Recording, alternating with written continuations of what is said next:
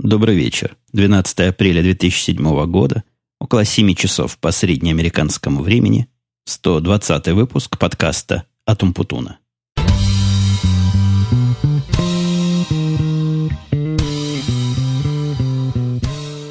Двенадцатое апреля на дворе. Весна. И если я не ошибаюсь, а я, по-моему, ровно год назад тоже пытался поздравить слушателей с Днем космонавтики в этот день, и не помню, насколько я точно попал – но что-то мне 12 апреля кажется близким к Дню космонавтики, а как-то в Википедию лезть или в другие источники проверять свою теорию мне лень, но если вдруг я где-то ошибся, но все равно слушатели из космонавтов, те, которые у меня есть, пусть примут мои самые теплые поздравления.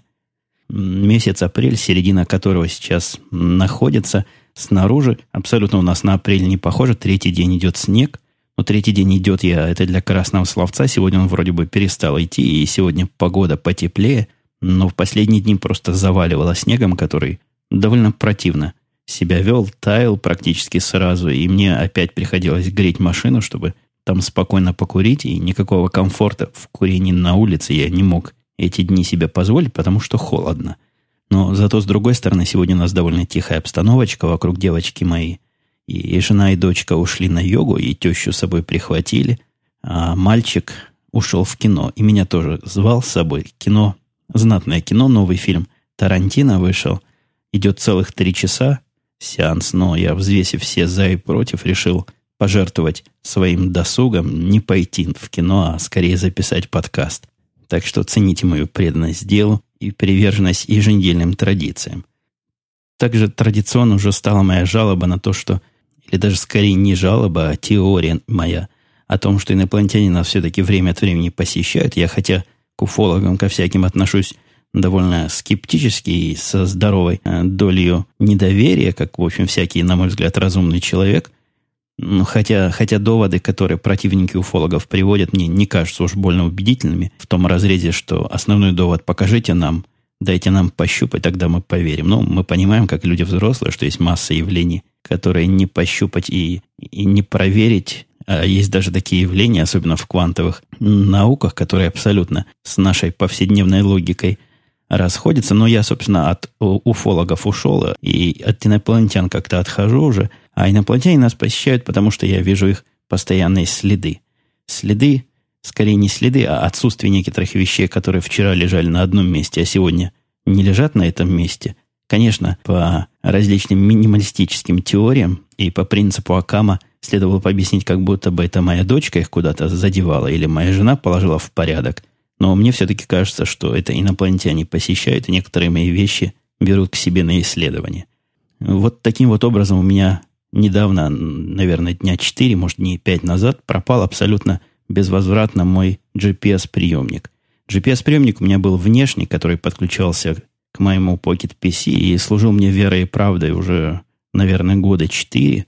Вот совершенно безотказное устройство, включаешь, сразу находило все спутники, работало. Стоило оно по своим временам денег адекватных, но по сегодняшним временам оказалось очень дорого. Стоило оно вместе с программой больше, чем 350 долларов, и поэтому потеря такой штуки меня несколько огорчила. Все-таки 350 долларов я ни разу не видел, чтобы валялись. И я, честное слово, перерыл все, что могу. В машине все перерыл. Даже под э, сиденье заглядывал. Нигде нет. Вот нет, как не было. А без прибора навигации глобальной я себя чувствую как-то неуверенно.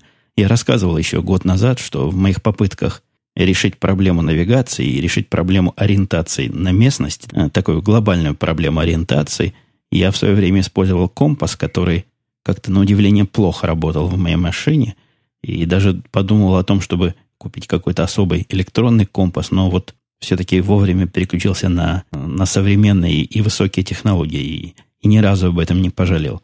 Не могу сказать, что у меня такая уж сильная проблема ориентации в пространстве есть, но моя ориентация в пространстве, как мне кажется, это уже без шуток, как-то неправильно работает вот в этом полушарии, где я сейчас нахожусь. Я не испытывал никаких особых проблем ориентироваться на бескрайних российских дорогах, на гораздо более ограниченных израильских дорогах всегда примерно чувствовал направление и уверенно ввел в ту сторону, куда мне подсказывало какое-то мое внутреннее чувство внутреннего компаса. Здесь мой внутренний компас абсолютно разладился, он показывает что угодно, только не то, что надо. Я даже пытался его обмануть и ехать в противоположную сторону, но все равно получалось совсем не так. Ну, доходит до идиотизма иногда. Несмотря на то, что дороги здесь вроде как указаны, идут на север или, или на запад, или на восток, я вечно пытаясь приехать по такому общему чувству ориентации, всегда приезжал, ну, не всегда, но очень зачастую приезжал в совершенно противоположную сторону. GPS же для меня это чистое спасение, я его всегда ношу с собой, даже когда надо поехать недалеко, потому что кто его знает, вдруг недалеко поехали, а потом решили ехать куда-то дальше. А вот он тут прибор под рукой, но это вот такое длинное вступление для того, чтобы объяснить и оправдаться как-то. Меня уже некоторые даже попрекали и упрекали в том, что я каждый выпуск рассказываю о какой-то новой железке, и как-то это даже кому-то звучит несколько хвастливо, и ну, будто бью я себя в грудь и рассказываю, вот а на этой неделе я приобрел еще одну игрушку. Нет, честное слово, никакого желания GPS приобретать у меня не было. Я, в общем, человек, хоть это со стороны может показаться удивительным заявлением, вполне минималистичен в своих претензиях. И если у меня есть что-то, что работает, я его менять не буду, пока это что-то, что работает, либо не устареет и перестанет меня устраивать по своим потребительским качествам, либо просто не поломается. Но вот оказался, есть еще и третий вариант, просто пропадет. Вот GPS мой пропал, и пошел я в ближайший магазин. Не то, что вот так сходу пошел покупать новый GPS, а сначала произвел исследование в интернете и на удивление обнаружил, что приборы целые комплекты глобальной навигации, о которых я, в общем-то, и не думал. Я думал о приобретении подобного ресивера для своего Pocket PC, потому что раньше, когда я его покупал, эти комплекты, то есть устройство все в одном, которое ставится где-то в машину или цепляется на лобовое стекло или еще каким-нибудь образом, они стоили совершенно неподъемных и странно больших денег, что даже когда я складывал между собой цену Pocket PC и цену вот этого не, не самого, прямо скажем, дешевого приемника все равно получалось ну, чуть ли не в два, в три раза дешевле, чем готовый девайс все в одном.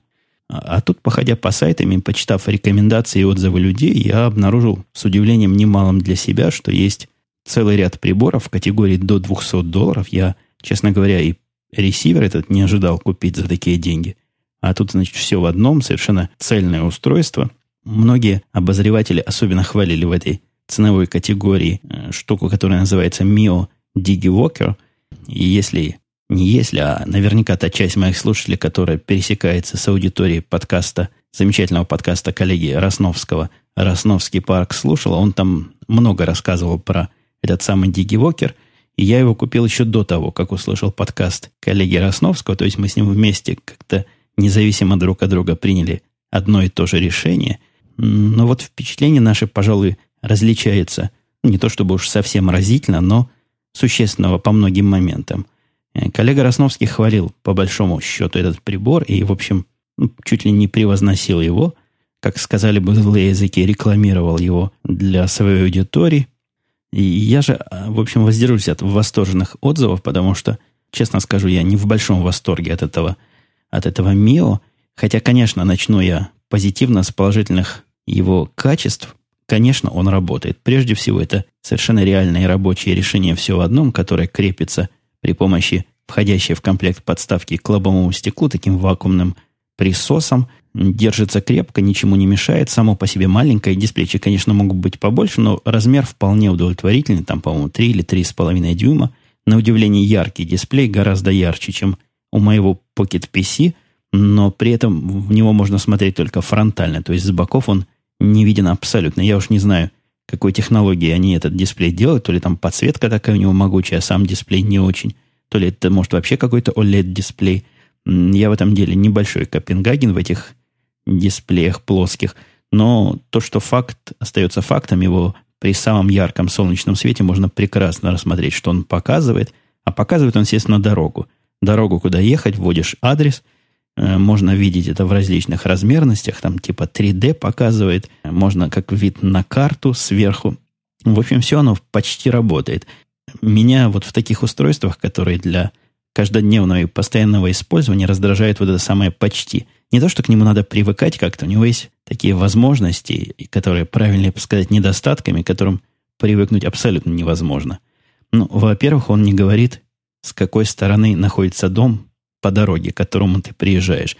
Как бы это ни смешно звучало, это очень важная фича, потому что дома могут быть разбросаны, и приехавший к нужному адресу, вы можете обнаружить себя судорожно оглядывающимся по сторонам и пытающимся найти, где же, собственно, этот дом среди череды тех самых одинаковых домов, куда вас прибор завез. Мои старые и программы, и приборы, которые к ним подключались, всегда рапортовали, что ваш destination, значит, справа или с левой стороны, и, значит, повернуть туда или туда для того, чтобы дойти до него уже пешком. Здесь такой роскоши нет, приехал и приехал, а дальше сам оглядывайся.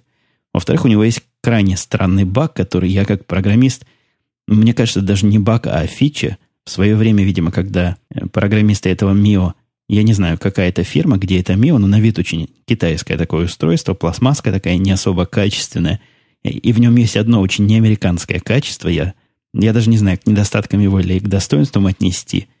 Там можно внести в нужных местах, и у него же есть определенная, видимо, солидная база камер слежения – и прибор умеет вас предупреждать, когда вы подъезжаете к этим камерам слежения, для того, чтобы вы, значит, снизили скорость.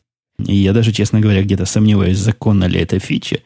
Но, тем не менее, в нашей деревне он даже знает несколько камер слежения. Хотя, откровенно говоря, помогает это мало, потому что, насколько я вижу, здесь на всех светофорах, на всех серьезных перекрестках эти камеры висят. А намечать все эти светофоры тыканем в карту, это, конечно, никакого здоровья не хватит вручную делать.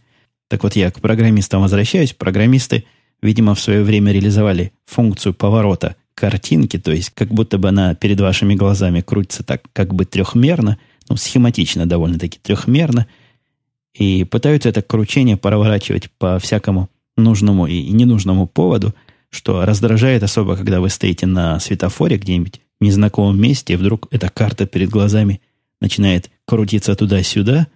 Ну, видимо, он теряет ориентацию и как-то мушка у него сбивается, в какую вы сторону едете, хотя вроде бы машина стоит на месте, и, и, и к чему чего-то менять, когда и так до этого ехала в нужную сторону, я не понимаю. Но это действительно серьезный недостаток, и мне пару раз уже приходилось поворачивать не туда.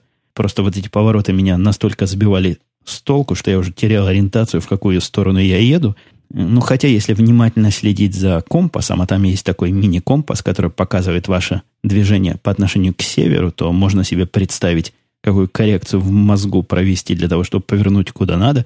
Но, согласитесь, это уже не самые высокие технологии, если к этим технологиям нужно еще и человеческий мозг подключать. Завершая рассказ про малютку Мио, он действительно мелкий, такой в карман его можно засунуть, довольно легкий, хотя не самый приятный таки на ощупь, ну, что вы хотите за 200 долларов? Так вот, в нем есть еще одна замечательная фича. В нем наличествует довольно приятный голос, который вам указывает дорогу. Лично я предпочел бы этот голос поменять на какой-нибудь другой, женский, прямо говоря, потому что голос такой хороший мужской голос, профессиональный, говорит, подготовьтесь к повороту. Такой, такие подробные дают, знаете, инструкции, приятные. Ну, видно, с умом голосовые инструкции делались. Но вот зато на других языках, на французском, итальянском, испанском, там у них встречаются и женские голоса.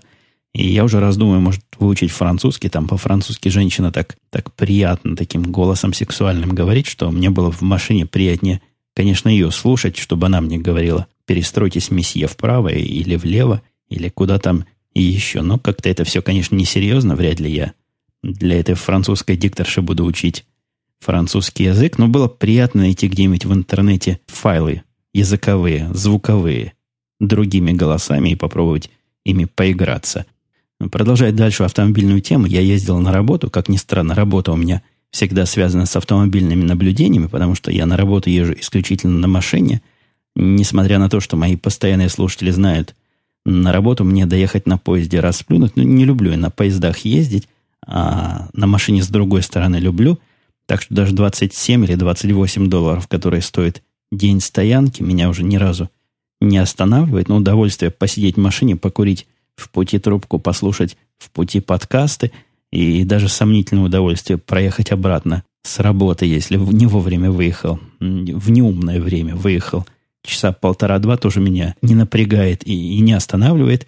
Так вот, в этот раз я и на работу выехал, видимо, в неудачное время, хотя вроде бы время было – Мое стандартное 9 часов, где-то 9 часов 10 минут в это время я обычно выезжаю. Попал я в большую пробку, рядом со мной в пробке, справа от меня, ехал Lotus. Это такая машина довольно, видимо, продвинутая, судя по ее обводам и по редкости ее встречания. Мне кажется, должна быть дорогая машина. А вот звучала она как совершенно отвратительно настроенный мопед или какой-нибудь мотоцикл без глушителя. Это было сущее издевательство, как она ревела и, и стучала рядом со мной, причем она вот так жутко звучала, только когда ехала медленно. Стоило ей разогнаться, она начинала звучать как обычная нормальная машина. Возникает мысль, что ну, действительно Lotus это не заточен для езды в пробках, а придуман для, для того, чтобы нестись по бескрайним автобанам или в худшем случае по каким-то бескрайним прериям. Но напряг он меня сильно, ехал он рядом со мной, наверное, минут 15, то обгоняя, то отставая, и все время тарахча, как, как самый последний мотоцикл или даже мопед. Ну вот если я в пути на работу столкнулся с лотусом с таким громким, то, придя на работу, я пришел на работу специально во вторник, э, хотя собирался в четверг оригинально. У меня во вторник подобралось целых четыре кандидата на собеседование. Я рассказывал вам, что одну позицию я уже закрыл, нашел паренька, который у меня начинает работать в понедельник. Надо ему не забыть заказать все оборудование, все компьютеры. Ну, наверняка это опять возьмет долгое время. Вот мой индеец ждал, наверное, месяца два – пока ему доставили компьютер, может даже больше. Нет, скорее, наверное, около двух месяцев. У меня есть специальный запасной вариант, свой старый компьютер. Я как раз этим новым работничкам даю, и они вполне себя нормально чувствуют на моем старом компьютере. Э, Причем из-за того, что компьютер этот был мой, там все расширено по максимуму, и диски самые большие, которые тогда в такие лаптопы ставились, и процессоры самые быстрые, и памяти столько, сколько туда может влезть вообще по максимуму. Так вот, позицию я одну закрыл, но у меня есть еще сейчас прямо две открытых позиции, то есть два потенциальных рабочих места. И в самом деле их больше, потому что у нас, я рассказывал, система такая очередности, то есть где-то там капнуло в больших высоких кругах, и у нас открылось три позиции в свое время. Теперь, пока мы их не заполним, мы не можем рассчитывать на следующий, но как только мы их заполним, мы опять попадаем в эту общую очередь, и нам в соответствующее время опять капнет очередные позиции. У нас, наверное, еще штуки 3-4. У меня, во всяком случае, есть открытых. Мы сильно расширяемся и сильно ищем народ, что дело, конечно, хорошее, но, с другой стороны, требующее и отнимающее уйму моего времени и на чтение э, этих самых резюме, и на проведение собеседований. Но, возвращаясь ко вторнику, у меня было 4. Сначала было 5 кандидатов, но последний отвалился. Он как-то еще до прихода ко мне ему предложили какую-то хорошую позицию, он решил прекратить свои поиски работы, э, не дойдя до меня.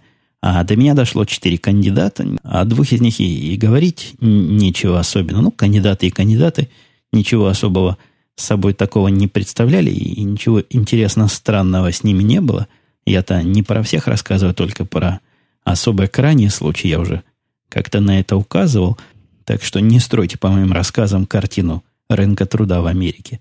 Э, пришла ко мне первая или вторая женщина, китаянка, очень в годах, я не знаю, сколько лет, может, она просто такая замученная. Я слышал, что китаянки, когда достигают среднего такого женского возраста, они плохо выглядят, и выглядела она действительно не очень, руки у нее дрожали, и я не знаю, от того, что она меня очень боялась, или по каким-то другим причинам, может, действительно от возраста, но ну, возраст я не мог ее спросить, но опыта работы у нее около 30 лет, представляете, 30 лет опыта в программировании, было трудно с ней разговаривать, потому что как бы языка общего у нас мало было.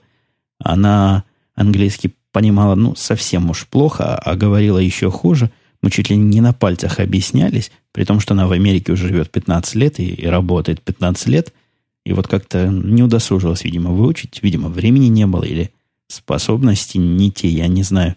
Но, тем не менее, некоторые темы мы с ней хорошо осветили, поговорили – наверное, минут пять про то, как все это начиналось, про языки программирования, про их эволюцию.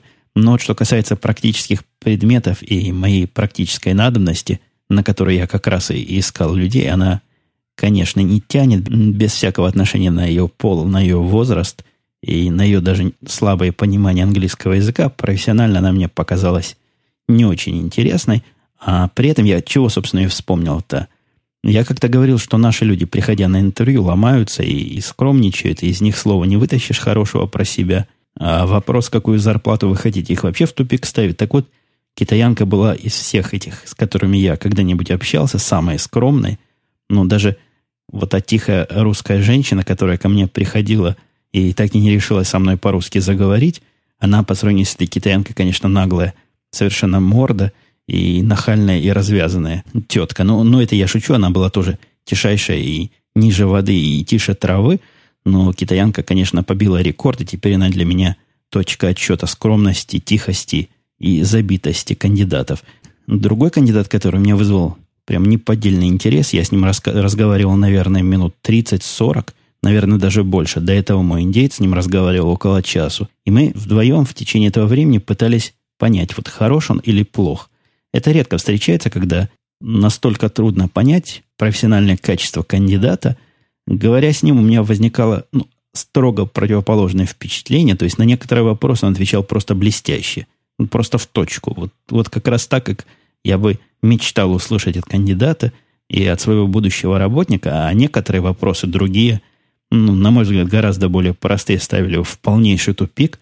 Ну, так, например, вся эта... Ну, знаете, такой вопрос есть, который часто задают на тестах. И я, я тестов не провожу, но я пытаюсь с человеком общаться и понять ответы на подобные вопросы тоже. История с итератором и с циклом, где в итераторе удаляешь элементы, ну, элементарщина для тех, кто знает, о чем тут речь, он просто поставил его в полнейший тупик, он даже никакой версии не высказал, как это сделать правильно и почему простой и стандартный путь работать не будет. Короче говоря, и на меня, и на моего индейца он произвел просто двойственное впечатление. С одной стороны рубит, а с другой стороны не рубит. И я его пока отложил в долгий ящик. Есть теория, которая моим индейцам была озвучена о том, что знания его книжные, но, видимо, он не все книги то ли прочитал, то ли не все до конца дочитал. Действительно, у мужика сертификатов столько, что если их распечатать, Наверное, мне можно всю стену кабинета завесить. У него вся первая страница и его жизнеописание была занята списком курсов, которые он закончил, и дипломов с отличием, которые он где-то получил. Но, несмотря на все мои эти разговоры, нет никого пока реального кандидата на вот эту открытую позицию программиста, даже не программиста, а такого продвинутого инженера сеньоровского уровня.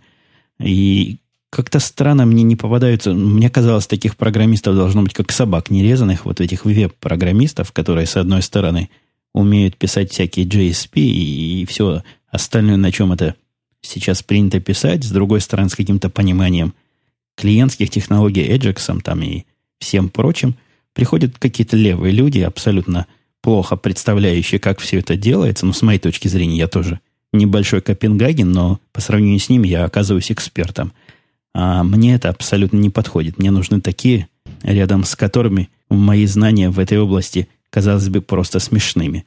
Ну вот я сейчас нашел специальное отдельное агентство, которое специализируется вот как раз на подобных программистах, но они в основном мне предлагают дотнетовских почему-то программистов. Надо мне, видимо, еще кого-то найти, который будет искать мне специалистов той области, в которой мне действительно нужны. Даже не знаю, как от этой темы специалистов перейти к теме позора, потому что ничего позорного в этих интервью я не нашел. Но очередной позор действительно сегодня произошел, хотя он тоже не совсем позор. Я говорю о финальной игре Макаби Тель-Авив э, с ЦСКА Москва.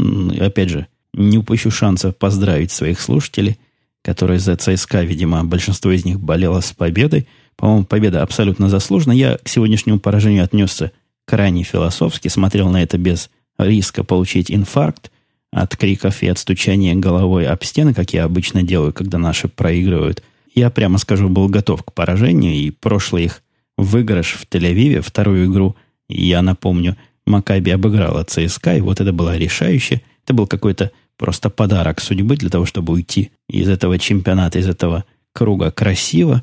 Совершенно закономерно они проиграли сегодня. Конечно, ЦСКА команда на, даже не на одну, а на две-три головы выше, и тут никакой несправедливости нет. Была бы, конечно, несправедливость, если бы вдруг Макаби Тель-Авив их обыграла, хотя я был бы, честно говоря, крайне рад такой несправедливости. А вот один вопрос у меня возник. Я каждый раз, когда смотрю игры в Москве, и в прошлый раз смотрел, и в этот раз, там, по-моему, с одной стороны зала, напротив кольца, ну, не могу сказать напротив чего кольца, в процессе команды меняются кольцами – там такие два плаката, на которых поначалу я предположил, что изображены неуловимые мстители. Какие-то люди на лошадях или конях э, сидят и как-то смотрят вдаль. Потом я предположил, что там, может быть, Илья Муромец со своими корешами представлен. Потом увидел, что таких плакатов два, и вроде как разные.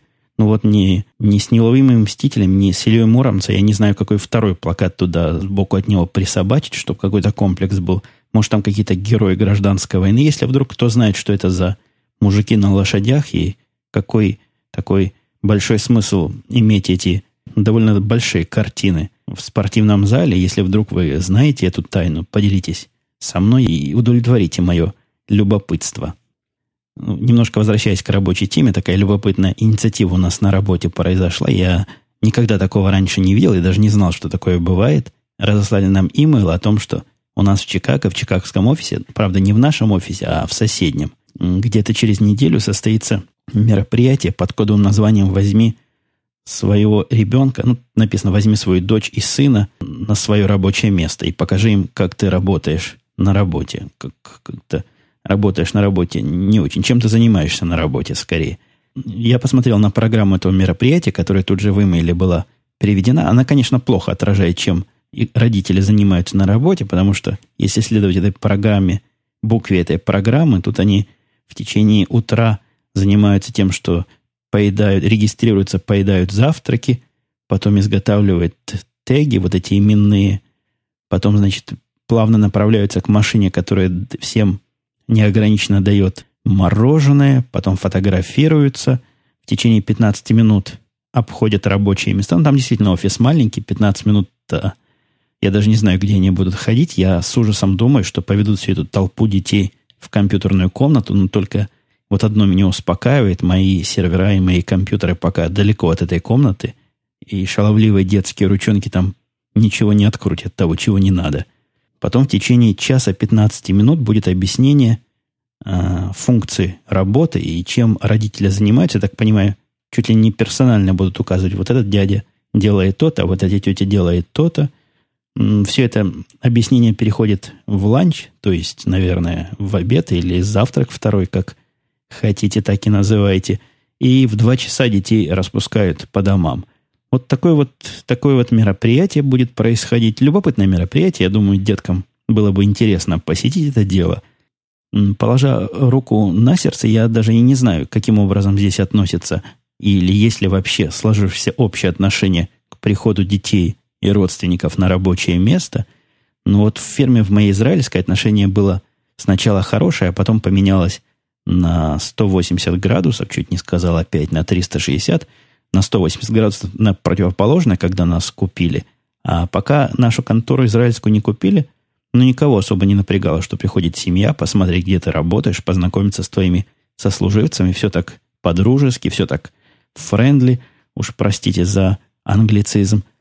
А после того, как нас купила компания, которая занимается, занималась, я не знаю, чем она сейчас занимается – сбором информации по газетам и рассылкой этой информации, отфильтрованной своим клиентам, представьте такой странный бизнес, оказывается довольно прибыльный.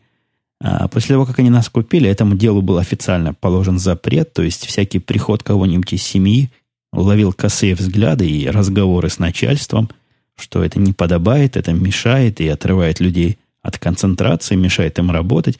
Ну, конечно, если это происходит постоянно каждый день и целыми днями – и я согласен, но если вдруг раз ребенок пришел к программисту на работу, мало ли вдруг дитя не с кем оставить, я бы не стал на месте наших израильских начальников из этого делать такую историю и устраивать такие выволочки и выговоры своим работникам. Вот единственный день, когда это не преследовалось никак, хотя тоже как-то криво смотрелось, это, собственно, на Пурим.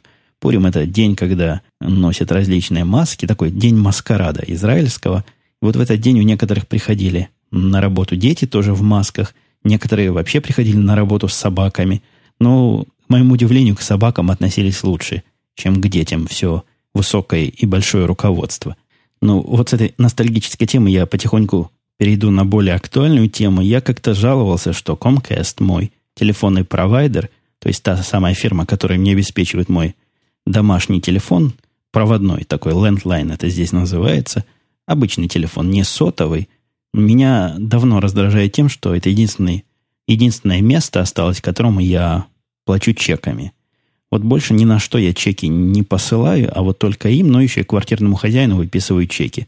Но квартирный хозяин, ладно, куда ни шло, этого не забыть. Попробуй его забудешь.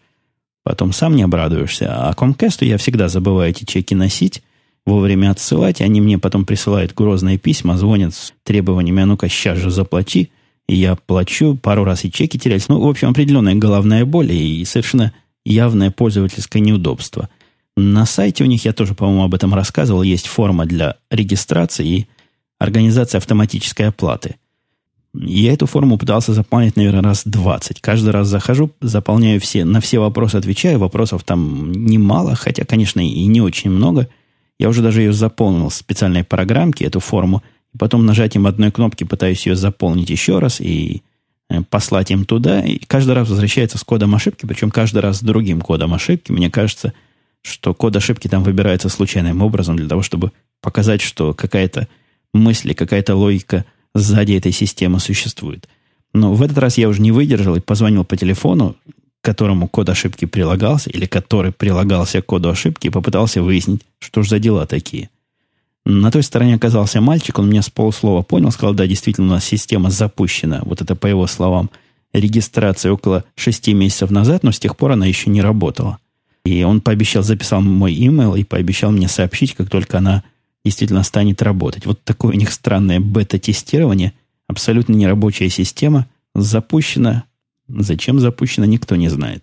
Это меня так достало. Нет, я вначале еще попытался пойти традиционным путем и дозвониться до кого-то, кто мог бы сообразить для меня и наладить для меня автоматический э, payment, вот эту автоматическую оплату моих услуг при помощи кредитной карточки. Ну, просто по телефону, чтобы я сказал кому-нибудь номер карточки, и все. И после этого чтобы они сами снимали все, что надо. Тоже такая опция крайне странно реализована. То есть можно заплатить при помощи телефона, но каждый раз надо платить вручную. То есть я должен каждый раз звонить туда, сначала на телефоне набирать номер свой 16-значный аккаунта, потом такой же длинный номер кредитной карточки, потом сумму, потом дату истечения моей карточки. Целая процедура. Уж действительно легче заполнить и послать им туда чек. И все это меня разозлило. Как я говорил выше, я решил я из-за вот такой вот их проблемы перейти на AT&T, на альтернативную конкурирующую компанию, которая меня давно уже приманивает к себе. За, зашел на сайт AT&T, такой продвинутый веб-сайт, все, вроде бы можно с него сделать, и он меня в тупик поставил своей логикой инопланетной просто. Но я вот объясню, о чем я. У них есть такая формочка – которые вы должны заполнить, если желаете перейти от кого-то к ним. Формочка содержит четыре вопроса, и на каждый вопрос можно ответить «да» или «нет». Вопросы вот я зачитываю.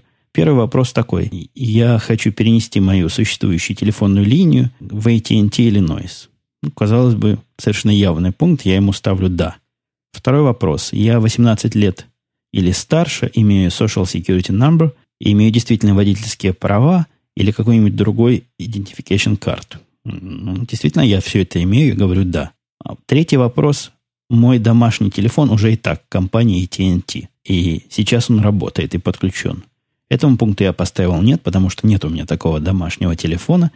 И третий вопрос был, я квалифицирован как низкодоходный клиент, и мне положены различные, видимо, скидки. Но это я уже про скидки от себя э, я ему тоже поставил нет. Казалось бы, ну, где тут можно ошибиться? И нажимаешь submit, после этого их сторона долго-долго думает, после этого возвращает мне ответ. Вы заполнили слишком много пунктов, только один из них должен быть выбран. Вот глядя на эти четыре пункта, какой один они хотят, чтобы я выбрал, я не мог представить, и поэтому начал пробовать. То есть сначала оставил первый, что у меня есть телефон, не, но не AT&T, и пришлось мне сказать нет, что у меня есть водительские права и social security. Оно сказало, не-не-не, без social security мы вас не можем никак прописать. Я пробовал другие опции выбирать. Мне кажется, нет ни одного положения таких опций, которые эту программу наимудрейшую с инопланетной логикой бы удовлетворили. В результате я им позвонил таки и узнал все условия, опять же, старым добрым до хай-техническим методом по телефону. Ну, хотя конечного решения, переходить на них еще или нет, пока не принял.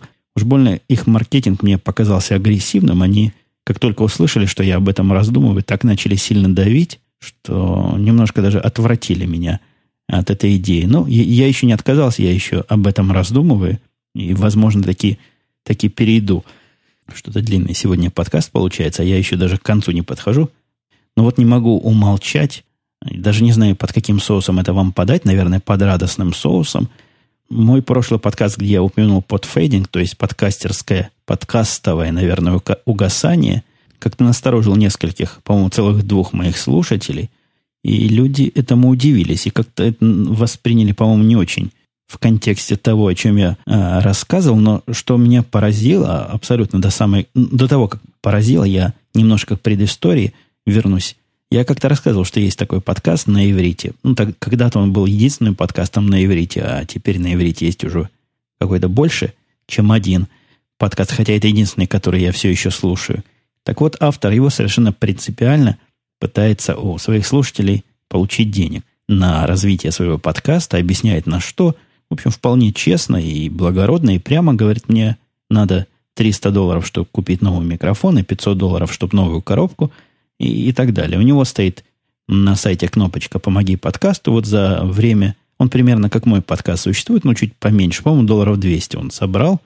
И мы с ним как-то общались, я с ним лично не знаком, но подкастеры между собой время от времени общаются даже в случае виртуального знакомства. И эту тему мы с ним обсуждали в скайпе – я высказал свое недоумение, вот это его позиция, ну, объяснил, что у меня есть тоже сайт и программа, которую я в свое время разработал, и на которой тоже не то что заработать, а пытался как-то хоть частично время, потраченное на нее, компенсировать, и за все это время получил, по-моему, 20 или там 30 или 40 долларов, которые мне добровольно перечислили. В общем, у меня вызывало сильное сомнение о том, что он что-то получит, а он сказал, нет, я тоже понимаю, что я вряд ли что-то получу, но публику надо, слушателей надо воспитывать, и они должны понимать, что всякий труд должен быть оплачен. Вот так, такой способ у него воспитания. Он в каждом подкасте обязательно говорит, не забудьте зайти, заплатить. И, я не верю в такой способ воспитания взрослых людей. А мне кажется, это какой-то нонсенс и затея бесперспективная. А к чему, собственно, все это я произношу, спросите вы. А к тому, что целых два слушателя предложило для того, чтобы оградить меня от подфейдинга, переводить какие-то абсолютно реальные деньги. Один человек, по-моему, 100 евро или 100 долларов в год предложил, другой тоже похожую сумму. Он, по-моему, сказал 1 евро или 1 доллар за подкаст, без всякой инициативы с моей стороны. Ну, когда тебе предлагают помощь в каком угодно таком виде, глупо, по-моему, отказываться, с одной стороны. С другой стороны, это мне даже как-то приятно, такая инициатива, как бы это не казалось странным, хотя никоим образом я не тешу себя надеждой с этого дела когда-нибудь разбогатеть или хотя бы свои расходы на это дело покрыть. Но, тем не менее, я по просьбам аж целых двух слушателей поставлю эту кнопку PayPal у себя на сайте подкаст umputun.com, если вдруг по какой-то странной иронии судьбы вы захотите на нее нажать и чего-то туда перевести, я, конечно, против не буду, а наоборот буду страшно этим горд. Ну, вы понимаете, я буду горд тем, что мой труд вливается в труд моей... Нет, это неправильная фраза. Ну, какая-то фраза была тоже при социалистических соревнованиях. В общем, я буду страшно горд тем, что трудом своим могу гордиться и даже частично где-то профессионал, потому что только профессионалы за свой труд получают деньги. Немножко в конце пробегусь по вопросам. Недоумение у нескольких слушателей, прежде всего у Андрея из Нью-Йорка, вызвало мое замечание о том, что апертура у меня тормозит. Apple программа для управления фотографиями. Он и еще пара-тройка человек сказали, что у них все работает. И я тоже искренне удивляюсь. Я как-то трудно воспринимаю программы тяжело, которые то работают, то не работают. Мне кажется, это все-таки не в программе дело, а дело где-то у меня. Но поскольку у меня она не работает на всех компьютерах, я единственное, что могу предположить, это дело – то ли в формате данных, которые мой фотоаппарат им поставляет, то ли я уж действительно делаю что-то с ним не то, хотя что можно делать не то, если я просто двигаю ползунок, поменять экспозицию, она задумывается при этом на 5 секунд.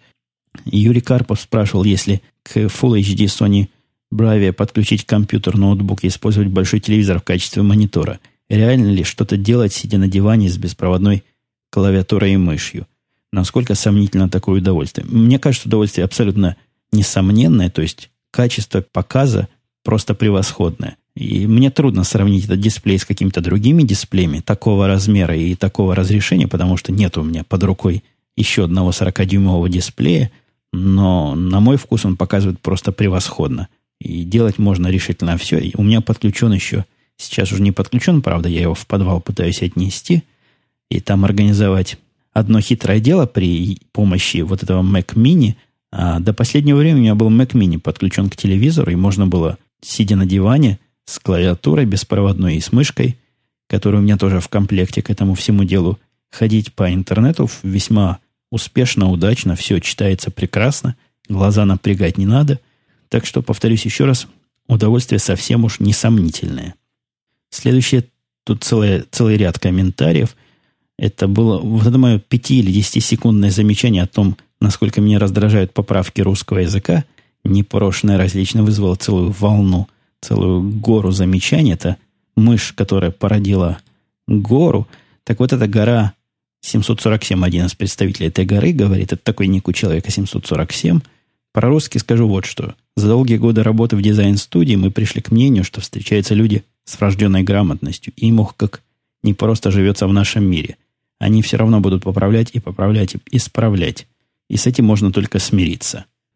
Тут же ниже слушатель, по-моему, Файлан Get или Филон Гат говорит, а вы знаете, как надоедает людям с врожденной безграмотностью, когда их постоянно поправляют, делают замечания и т.д. Но мы как-то пытаемся измениться, пишет слушатель, и исправиться, а с врожденной грамотностью никогда не сделают над собой усилия, чтобы сдержаться. Халега говорит, я вижу, вы в метро, любите сидеть с бомжами и дышать их смрадом, также и грамотностью. Желаете адекватной реакции, стоит научиться правильно писать и говорить. И он отвечает предыдущему комментатору, не мне. Хотя, может быть, и мне.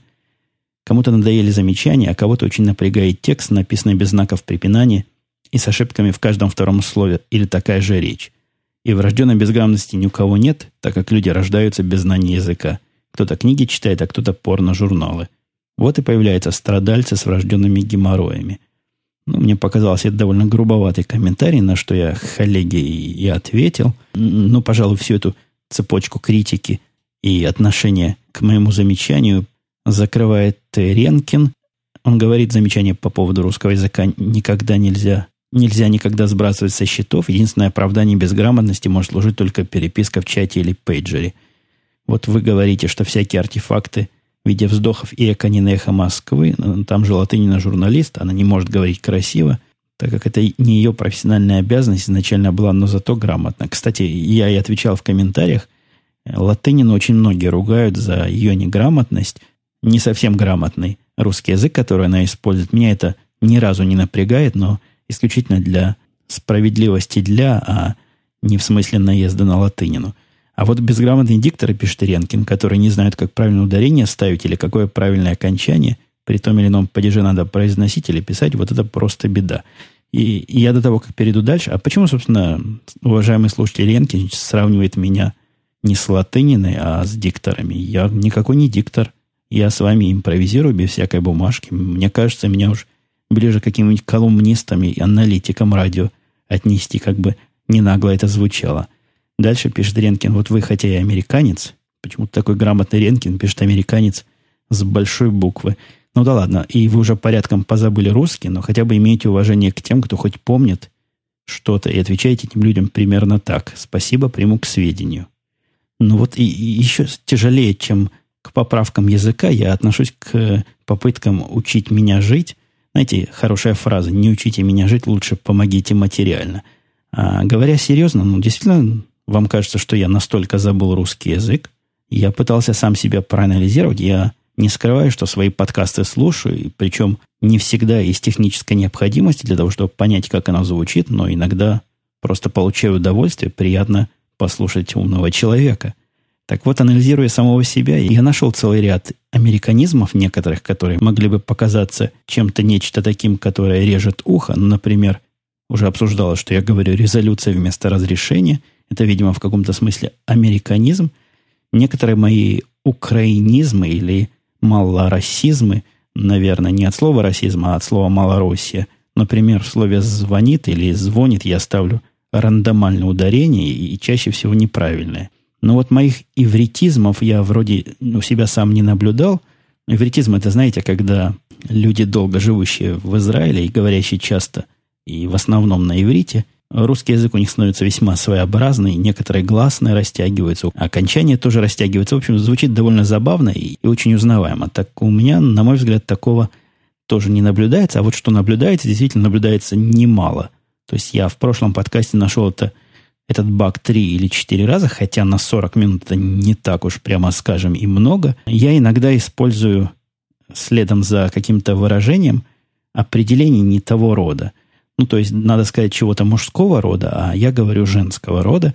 Я вам открою секрет профессиональной кухни. Это не от того, что я не знаю, как его сказать в мужском или в женском роде правильно, а от того, что, говоря, я пытаюсь свою речь разнообразить исключительно для красоты и сочности вещания и не употреблять, допустим, те слова, которые я употреблял, особенно определением это относится, фразой раньше или несколькими фразами ниже – и иногда в процессе построения предложения, когда оно уже почти в голове построено, я сталкиваюсь, опаньки, а, а это слово уже звучало. И сказать его еще раз мне как-то какое-то чувство внутри меня прикид, я пытаюсь перестроиться, а подходящее новое слово, оно бывает иногда неподходящего рода. Вот такая вот небольшое углубление, вот опять небольшое углубление, это типичный пример того, что я хотел сказать небольшая фича, но слово фича звучало раньше, поэтому получилась небольшая Уж не помню, что там. Такой пример из моей профессиональной кухни, из моего перевода слов или сознания в какой-то поток слов в реальном времени. Но все-таки мне под самый конец хотелось бы ответить на этот вопрос таким нестандартным образом. И образ, ну, совершенно нестандартный, вы сейчас поймете, почему я хотел бы... Я этого никогда не делал раньше в подкастах, и я не уверен, что это буду делать когда-то еще, но тем не менее – я хотел бы вам зачитать небольшой отрывок из замечательнейшего произведения Шукшина, которое называется «Срезал». Я его буду читать не целиком, потому что там рассказ довольно длинный, а потом в паузах, в тех местах, где я перемотал, поставлю какие-то звуковые сигналы, то есть вы поймете те места, где я обрываю естественный порядок звучания. Итак, ближе к тексту. К старухе Агафье Журавлевой приехал сын Константин Иванович, женой и дочерью, попроведовать, отдохнуть. Деревня новая, небольшая деревня, а Константин Иванович еще на такси прикатил. И они еще всем семейством долго вытаскивали чемоданы из багажника. Сразу вся деревня узнала. К Агафье приехал сын с семьей. Средний. Костя, богатый ученый. К вечеру узнали подробности. Он сам кандидат, жена тоже кандидат, дочь школьница. Агафье привезли электрический самовар, цветастый халат и деревянные ложки. Вечером же у Глеба Капустина на крыльце собрались мужики. Ждали Глеба. Про Глеба надо сказать, чтобы понять, почему у него на крыльце собрались мужики и чего они ждали. Глеб Капустин, толстогубый, белобрысый мужик 40 лет, начитанный и ехидный.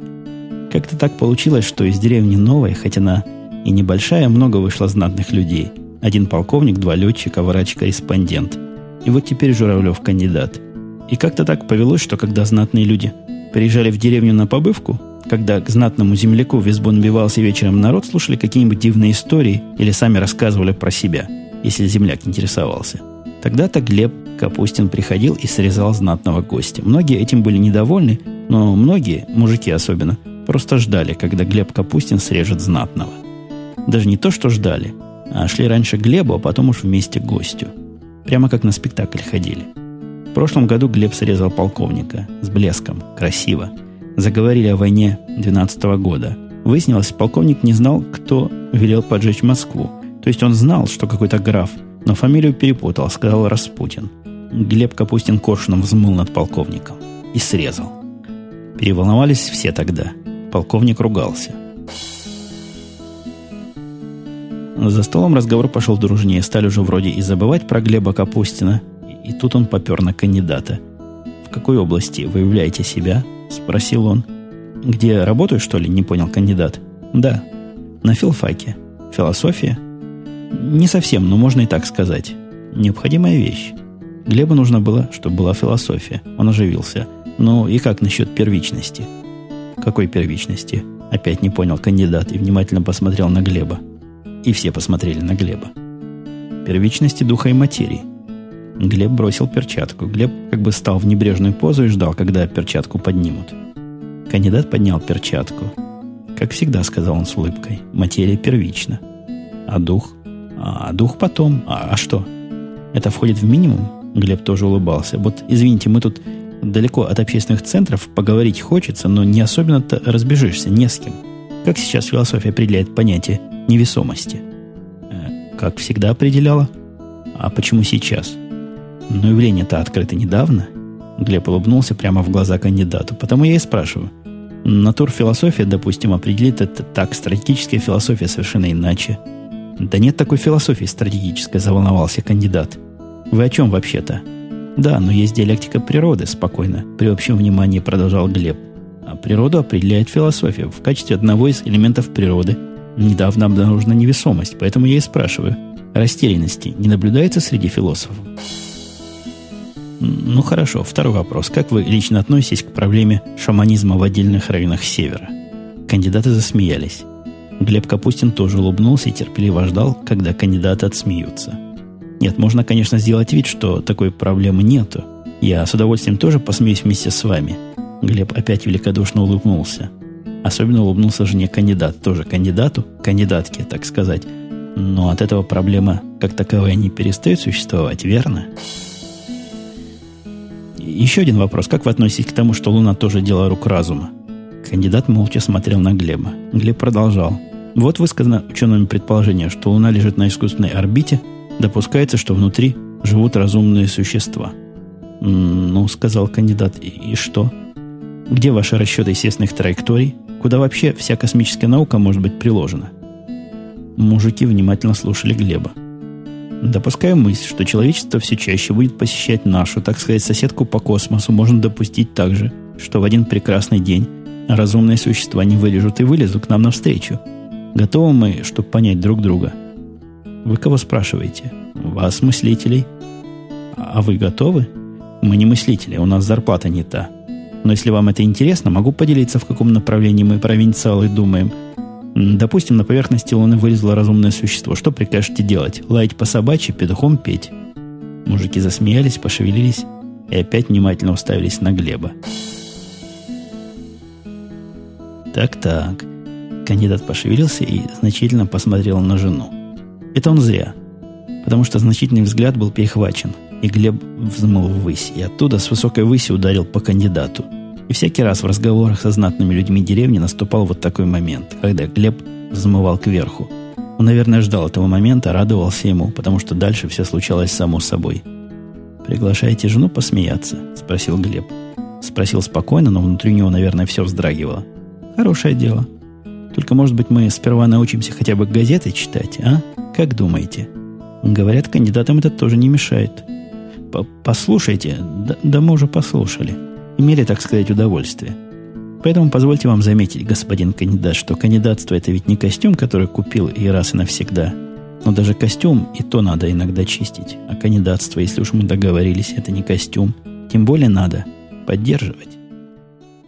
Ну вот, пожалуй, на этом я считаю тему поправок и всего такого, что выше немножко осветилось, можно считать закрытым. Для меня этот текст, этот, во всяком случае, отрывок, который я зачитал, хорошо и полностью отражает мое отношение к подобным вещам. Но я действительно буду на этом прощаться. Уже больше часа грязного времени наговорил. По размеру уже приближаюсь к нашему второму подкасту «Радио IT». Мы услышимся, как обычно, на следующей неделе, видимо, в среду, в четверг или около того. На этом все. Пока. deal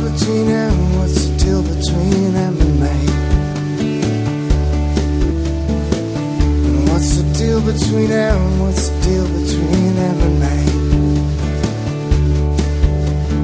Photos on the wall and off center taken. I got a head full of ideas. There's people drinking in the kitchen.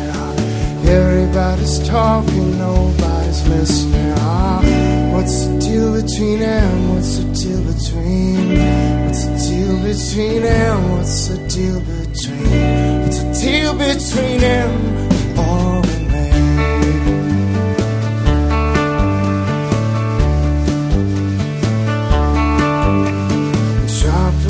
Cola, they held hands on the beach. Practice kissing softly, they practiced all week. She never brings you nothing, she says she gives me such a sweet weakness in the knees. And what's the deal? between them? Oh, yeah. What's the deal between them? Oh, yeah. What's the deal between them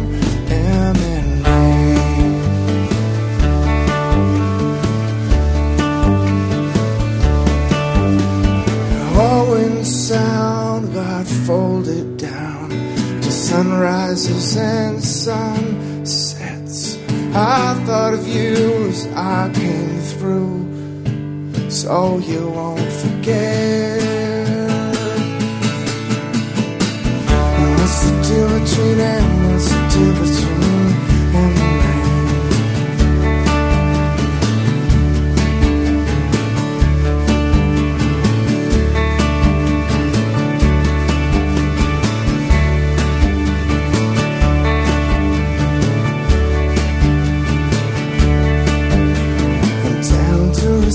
with the ten tourist luggage And everybody hates everybody loves how All they old hands, all they're in love by What's the deal between them? What's the deal between What's the deal between them? Oh yeah, yeah What's the deal between them? Oh, yeah. Oh, yeah,